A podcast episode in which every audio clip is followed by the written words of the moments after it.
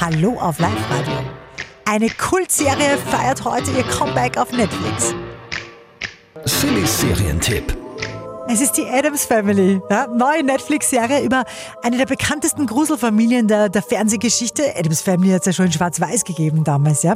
Und jetzt in der Neuauflage, heute frisch auf Netflix, geht es um die kleine, blasse Tochter, die nie lacht.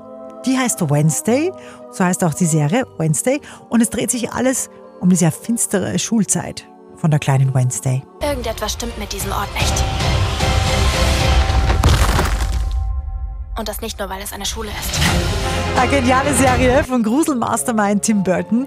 Mit dabei auch wirklich alle alte Bekannte, die man kennt von der Adams Family, zum Beispiel das eiskalte Händchen, was eh nur Hand ist quasi, Onkel Fester oder die Mama von Wednesday, Morticia, gespielt von Catherine Zeta-Jones. Fühlst du dich gut? Du siehst ein wenig blass aus. Bei Farben musst du Wednesday entschuldigen. Sie ist dagegen allergisch. Wow, was passiert denn dann?